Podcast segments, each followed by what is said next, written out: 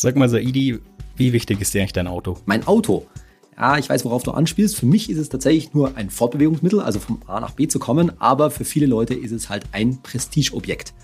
Und deshalb, weil es halt natürlich immer eine große Anschaffung ist, und da ist es ganz egal, ob jetzt du, liebe Hörerinnen, liebe Hörer, Autos liebst oder ob sie wie für, es für dich wie für mich nur ein Fortbewegungsmittel ist, vor dem Kauf sollte man da schon so einiges bedenken und vor allen Dingen zwei Vergleiche machen. Und um die geht es in unserer heutigen Folge von unserem Podcast Geld ganz einfach. Wir sind Emil und Saidi von Finanztipp und bei Finanztipp sind wir der Meinung, Finanzen kannst du selbst. Und wir zeigen dir wie.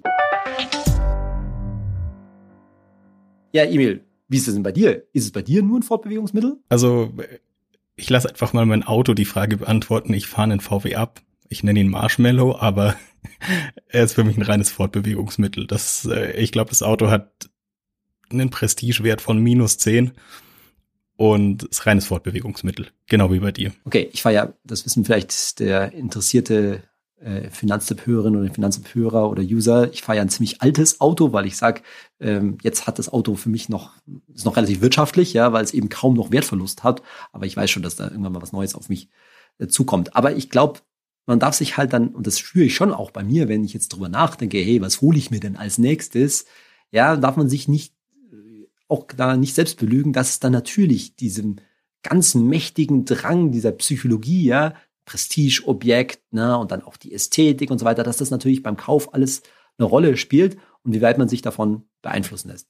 Vielleicht einen Hinweis noch, liebe Hörerinnen, liebe Hörer, was wir in dieser Folge, wir besprechen jetzt sozusagen, wie kann man sich auf den Kauf eines Autos vorbereiten, was sollte man dabei auch beachten. Was wir nicht besprechen in dieser Folge ist eigentlich, wie du es tatsächlich bezahlen sollst. Also mit anderen Worten, zahlst du es auf einen Schlag, ein Barkauf also, oder ist es besser, das Auto zu finanzieren oder auch ein Leasing zu machen? Das ist nochmal eine ganz andere Frage, ein komplexer Themenbereich. Den können wir vielleicht auch mal in einer eigenen Podcast-Folge machen, aber den klammern wir jetzt erstmal außen vor.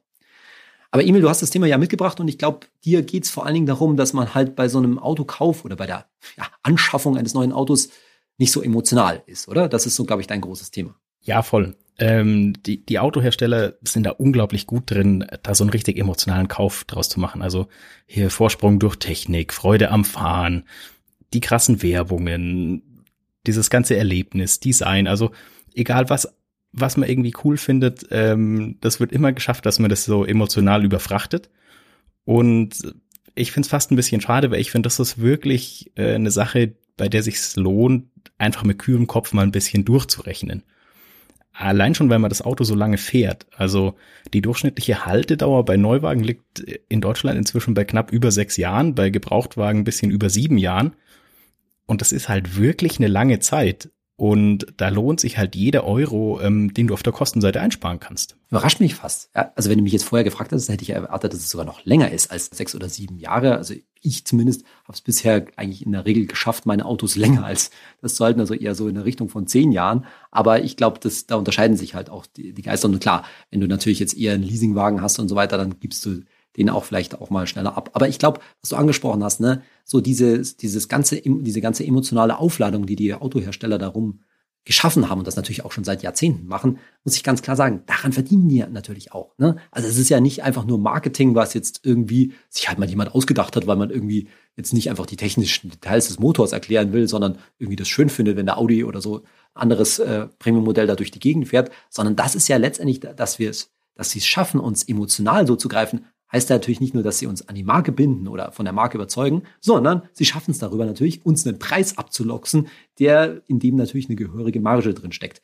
Und ich behaupte mal, wenn mehr Deutsche, vor allen Dingen, ich sage jetzt mal ganz böse, mehr deutsche Männer, äh, das so relativ nüchtern sehen wie du, Emil und ich, ja, dann würden die deutschen Autobauer heute nicht so gut dastehen, weil die würden nicht, längst nicht so viel an uns verdienen. Ja, ich glaube, äh, wir sind eine schlechte Zielgruppe für Extras. Ah. Aber genau mit denen macht man halt das Geld. Glaube ich ganz genau auch.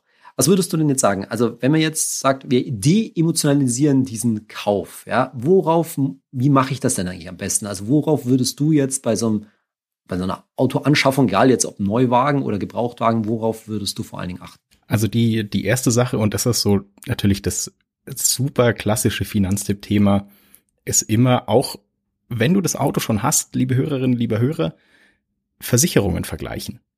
Also das rechnet sich wirklich. Sagen wir, du hast eben diese 6,5 Jahre Haltedauer.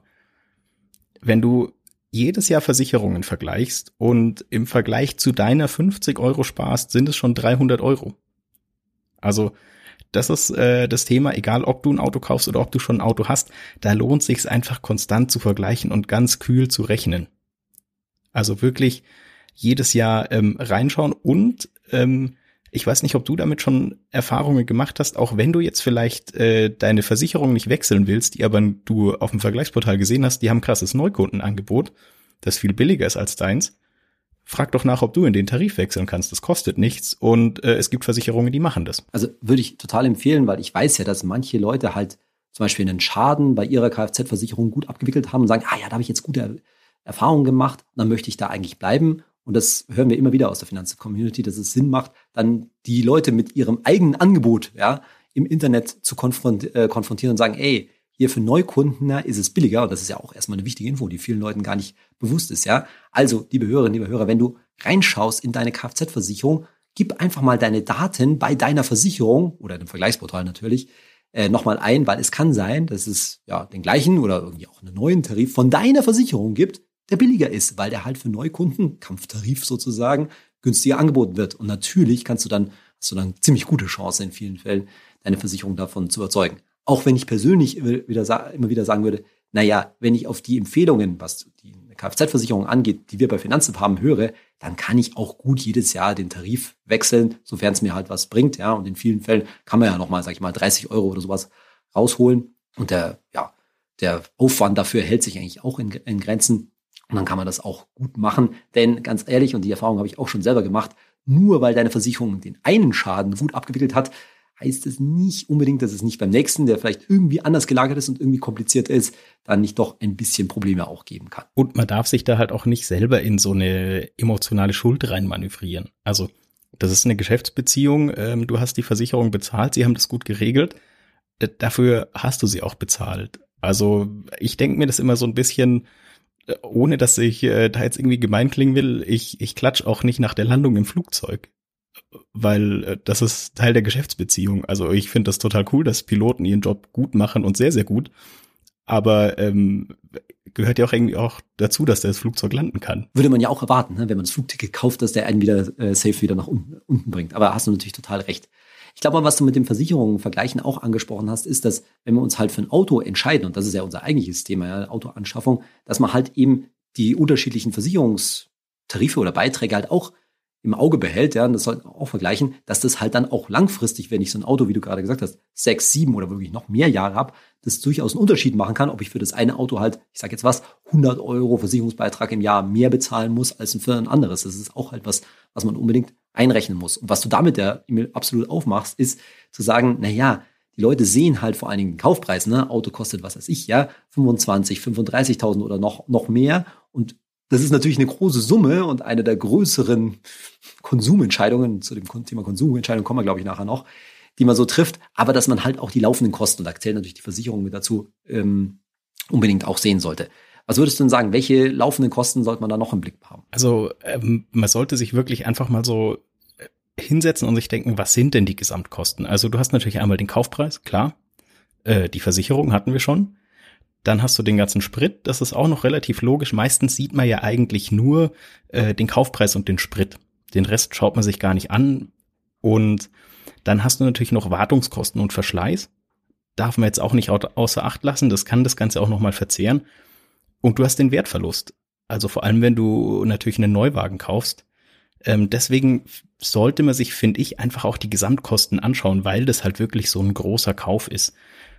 Bei einem Kühlschrank macht man es ja auch, da interessiert einen ja auch, wie viel Strom der verbraucht. Ich glaube, das mit dem Wertverlust und über diesen Gesamtkosten ist total wichtig. Wir hatten ja in der letzten Podcast-Folge oder einer der letzten Podcast-Folgen auch schon wieder dieses Thema gesamte Kosten, ne, Haushaltsbuch und so weiter angesprochen. Und ich glaube, dass viele Leute den Fehler machen, so jetzt, wenn sie schon ihre Kosten aufschreiben, naja, die, die erinnern sich halt so, okay, Versicherung zahle ich irgendwie, was weiß ich, 600 Euro im Jahr und ich weiß, ich tank irgendwie zwei, drei Mal im, im Monat und dann zahle ich jedes Mal, was weiß ich, 80 Euro und das schreiben sie dann auf. Aber das führt, das führt halt genau dazu, dass diese ganzen anderen Kosten, insbesondere Wertverlust, aber auch sowas wie Wartung, Verschleiß, halt nicht gesehen werden. Und das ist ja bekanntermaßen ein ziemlich großer Block, dass so ein Auto halt, ich sag jetzt was, nicht einfach nur 250 Euro tanken im Monat oder was auch immer äh, kostet, sondern in der Regel viel mehr, nämlich einige hundert Euro mehr, nämlich den Wert, Wertverlust. Mit anderen Worten, die 30.000 Euro, die ich mal irgendwann da rein in Anführungszeichen investiert habe, naja, die werden halt radikal weniger, weil je älter das Ding wird, vor allen Dingen in den ersten Jahren, ja, muss ich da eigentlich jeden Monat mir sozusagen ja, von meinem Vermögen was abziehen. Das ist in Form des, des, des Wertverlustes. Wie bist denn du da vorgegangen? Ich glaube, du hast in Vorbereitung für diese Folge da das mal genauer angeschaut, wie, das, wie man das ermitteln kann. Genau, also ähm, Wertverlust ist natürlich der krasseste Kostenpunkt äh, bei einem Neuwagenkauf, kann man so als Faustregel ungefähr sagen. Die ersten 15.000 Kilometer, sagen wir mal das erste Jahr, ähm, kosten dich 25 Prozent des Werts. Danach sind es ungefähr 5 Prozent pro Jahr. Ähm, da ist aber wichtig, die Wertverluste beziehen sich oft auf den Listenpreis. Rabatte, die Leute beim Autokauf kriegen, verzehren das also ein bisschen. Aber es ist trotzdem, ähm, es ist ja eine Faustregel. Man soll es ja jetzt nicht damit äh, auf den letzten Cent genau ausrechnen, aber da so kann man sich das ungefähr merken. Ansonsten, ähm, was natürlich finde ich sehr sehr schlau ist, ist äh, die Autokostentabelle des ADAC. Da kannst du reinschauen. Die haben super viele Modelle, die ist für den Neuwagenkauf gemacht und äh, die rechnen das runter auf Cent pro Kilometer. Da gibt's natürlich, ähm, gibt's natürlich Parameter, also die ist halt gemacht für fünf Jahre Laufzeit und 75.000 Kilometer. Aber die bietet einem, auch wenn man einen relativ jungen Gebrauchtwagen kauft, der in der Tabelle drin ist, halt einen guten Überblick, welches Modell von einem Auto pro Kilometer wie viel Cent kostet. Also ich habe zum Beispiel einfach random mal reingeschaut bei einem VW Golf, ähm, gleiche Ausstattung, gleiche Baureihe, einmal mit 130 PS, einmal mit 150 PS. Und die Gesamtkosten waren bei dem, bei dem schwächeren Modell mit 130 PS 1100 Euro weniger. Über diese fünf Jahre. Und das ist natürlich schon eine Stange Geld, wo man sich dann vielleicht mal überlegen kann, okay, ähm, was ist mir jetzt mehr wert? Also will ich diese 20 PS oder will ich die 1100 Euro ungefähr, die ich da rausbekomme?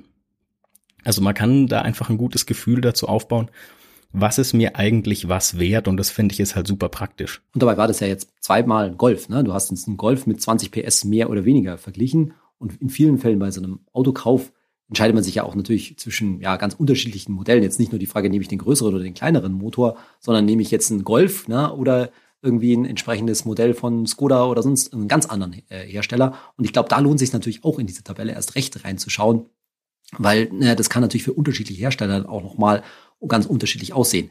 Schon klar, diese, ich glaube, diese Werte, die sind vom ADAC natürlich in gewisser Weise auch eine, eine Prognose, ja, wobei man, glaube ich, sagen kann, dass die Werte, würdest du das auch sagen, besser sind, je, ja, je älter das Auto ist, weil dann halt einfach mehr Erfahrungswerte da sind. Ja, genau. Also äh, ich würde auch mal sagen, bei so, gerade bei, bei den Autos, die es halt auch schon, schon ewig und ich sag mal hunderttausendefach auf dem deutschen Markt gibt, da ist natürlich der Erfahrungswert auch super. Aber es gibt natürlich äh, gerade bei den, bei den Restwerten, würde ich sagen, ein paar Unwägbarkeiten. Also äh, gerade bei der Frage Verbrenner oder E-Auto ähm, ist natürlich die Frage, wie sich die Restwerte entwickelt. Also gerade deswegen, ich sag mal, jedes, ähm, jedes Fahrverbot in deutschen Innenstädten ähm, ist für Verbrenner, schafft so ein bisschen größeres Fragezeichen. Bei E-Autos ist, ist, wieder die Frage, wie viel ähm, sind die Leute bereit für ein gebrauchtes E-Auto auszugeben oder wie krass wird die Technik da besser, dass man es irgendwann nicht mehr will, dass man quasi so ein, ich sag mal, so einen Handy-Effekt hat. Und ähm, das ist halt schwer zu sagen. Gerade deswegen umso mehr ähm, Emotionen rausnehmen und ganz cool durchrechnen. Das heißt natürlich auch, dass wir mit unserem Tipp hier da auf den Restwert und den Wertverlust zu schauen, im Moment in der Situation haben ja, die sicherlich wahrscheinlich die größte Revolution am Automarkt ist, die es je gegeben hat und dadurch natürlich entsprechende Unsicherheiten drin sind. Ja, und das ist natürlich das Problem bei der ganzen Geschichte und ich stimme dir völlig zu. Gerade deshalb ist es so wichtig, da nüchtern hinzugehen und sich das auch bewusst zu machen, was da jetzt gerade los ist und was auf der einen Seite jetzt ja einen neuen oder auch sagen wir mal einen neu, relativ neuwertigen gebrauchten Verbrenner noch zu kaufen. Und was bedeutet das für mich? Was an Fahrverboten und sonstigen Schranken und vor allen Dingen auch das Risiko des Benzinpreises des Dieselpreises natürlich auf einen zukommen kann. Und auf der anderen Seite hast du natürlich beim E-Auto, wie du gerade angesagt hast, auch dieses technische Risiko, dass man nicht so richtig weiß, wo geht da die Entwicklung hin? Setze ich da gewissermaßen aufs, aufs richtige Pferd oder nicht? Klar, kann man hier jetzt natürlich auch eine, eine Umweltbilanz noch mit einbeziehen. Das ist sicherlich auch ein Aspekt, auf den man schauen sollte, ne? wie es da mit den CO2-Werten etc.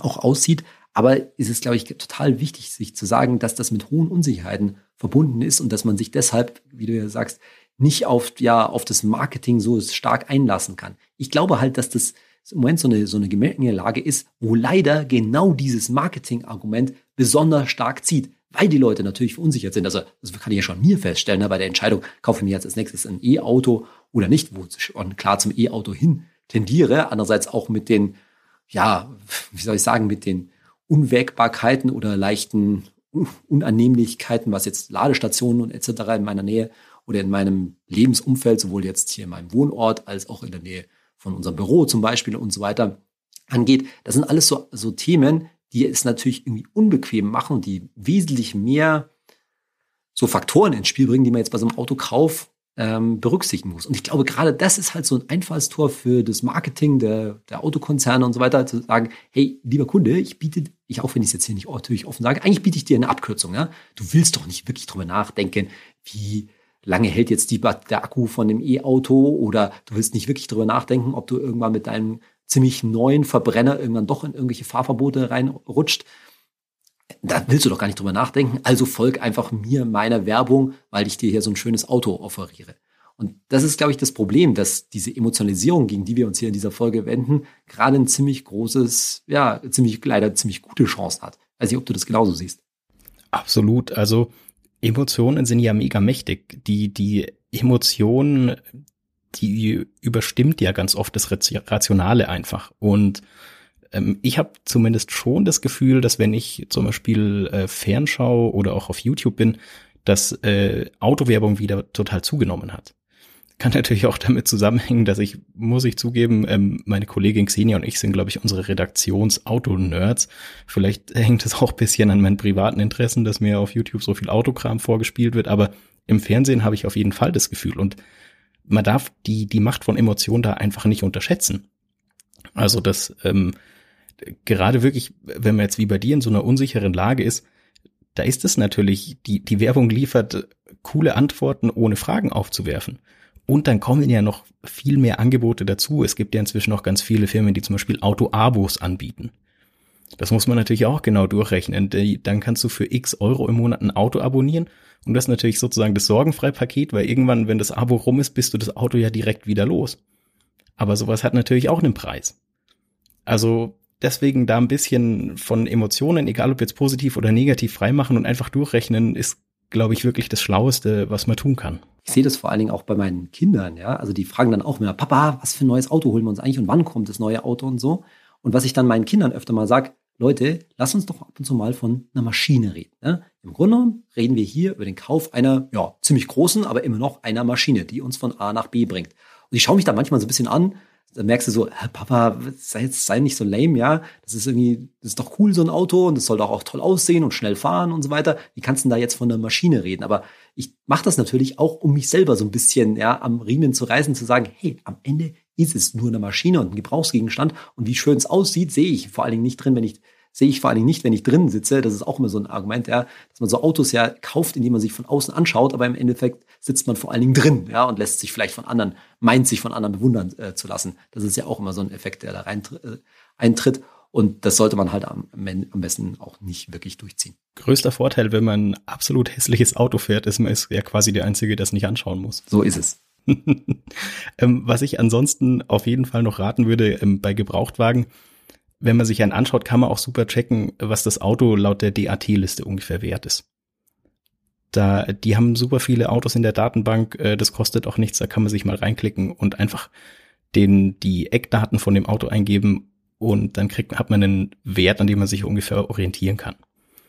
Das hilft einem ja auch oft äh, ganz enorm. Würde ich auch so sehen, dass man halt natürlich die Restwerte eben mit einem gewissen ja, mit einer gewissen Skepsis anschauen sollte, weil die halt auf den Vergangenheitswerten beruhen. Klar, das, jetzt gibt's E-Autos auch schon eine ganze Weile und der Trend hält natürlich an und deswegen kann man da schon sehen, dass da auch schon ein gewisser Erfahrungsschatz mit drin steckt.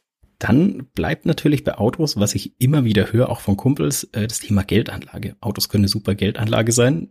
Saidi, wie siehst du das? Ich will jetzt gar nicht auf dieses Thema Oldtimer eingehen, ne? aber da musst du dann schon ein ziemlicher äh, Spezialist sein. Da bin ich sicherlich nicht. Aber für die allermeisten von uns, muss man ganz klar sagen, ist ein Auto natürlich keine Geldanlage. Es ist ein Konsumgut, um noch so ein unschönes Wort zu benutzen. Ich habe gerade von der Maschine geredet, die sich natürlich abnutzt, ja, Stichwort Wertverlust. Und genauso kann man auch sich sagen, wenn ich jetzt zum Beispiel ein Auto finanziere, ja, dann ist das ein Konsumkredit.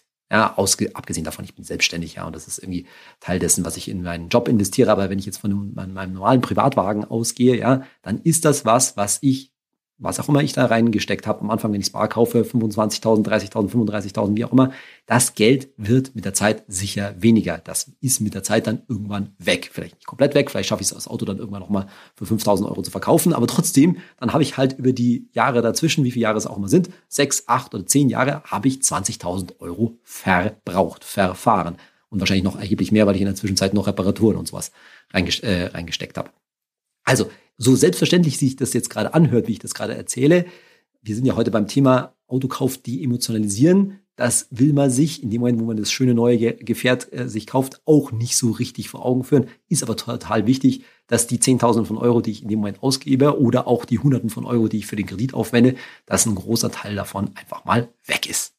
Das ist halt, glaube ich, wirklich der Punkt. Und ich finde das äh, mit dem Konsumgut super schön. Also ich, ich denke auch immer so Gebrauchsgegenstand oder Maschine aber ich habe das noch nie so als Konsumgut betrachtet, aber eigentlich ist das äh, total schlau, weil im Supermarkt zum Beispiel ist ja auch immer die Frage, sagen wir, ich stehe vorm, vorm Cornflakes-Regal und ich will mir da jetzt irgendwelche so ungesunden Cornflakes kaufen, die gefühlt zu 50 Prozent Zucker sind.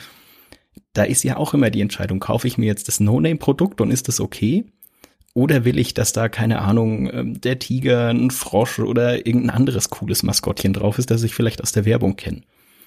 Also das ist ja auch ein Kauf, den man, bei dem man es dann ganz oft schafft, ihn zu deemotionalisieren oder halt auch nicht. Und ich glaube, beim, beim Auto muss man vielleicht einfach ein bisschen mehr Cornflakes in den Autokauf reinbringen, sozusagen.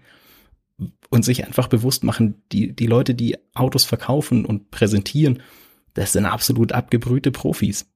Und die wissen, wie man verkauft, die wissen, wie Emotion funktioniert.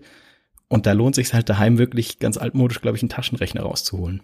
Ja, ich sehe das absolut genauso. Und wir treffen ja jeden Tag unsere Entscheidungen, ob wir jetzt mit dem Auto fahren, doch mal aufs Rad steigen oder zum Beispiel den öffentlichen Nahverkehr benutzen. Und wenn ich jetzt mal das Beispiel öffentlicher Nahverkehr hernehme, wenn ich da eine Fahrkarte kaufe für sechs, sieben, acht Euro, wie auch immer, dann würde ich auch nie erwarten, dass ich dieses Geld irgendwie jedes Mal jemals wiedersehe. Okay, ich kann es vielleicht von der Steuer absetzen, aber das kann ich, wenn ich mit dem Auto in die Arbeit fahre, äh, auch, auch machen.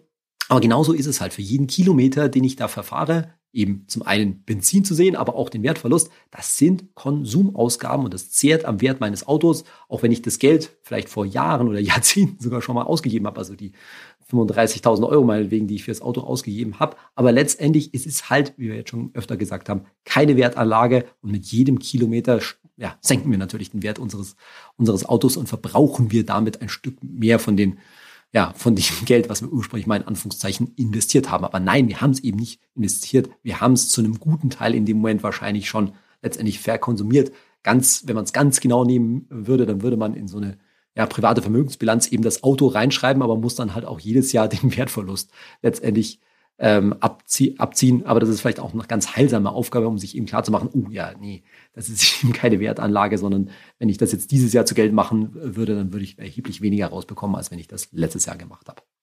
Aber ich glaube, dann ist es uns doch in dieser Folge ganz gut gelungen, diesen Autokauf zu deemotionalisieren. Wir können da jetzt keine genaue Anleitung geben, was jetzt besser ist, E-Auto oder Verbrenner, aber das war auch gar nicht das Ziel, sondern dass wir da gerade in der unsicheren Situation mit einem ganz nüchternen Auge drauf schauen.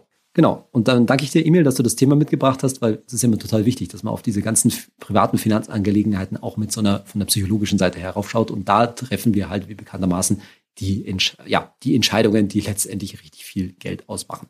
Insofern freue ich mich, liebe Hörerinnen, liebe Hörer, wenn das heute dir was gebracht hat und dass bei der nächsten Folge von Geld ganz einfach mit Emil und mir auch wieder dabei bist. Mach's gut und Emil auch. Vielen Dank nochmal und bis dann. Tschüss.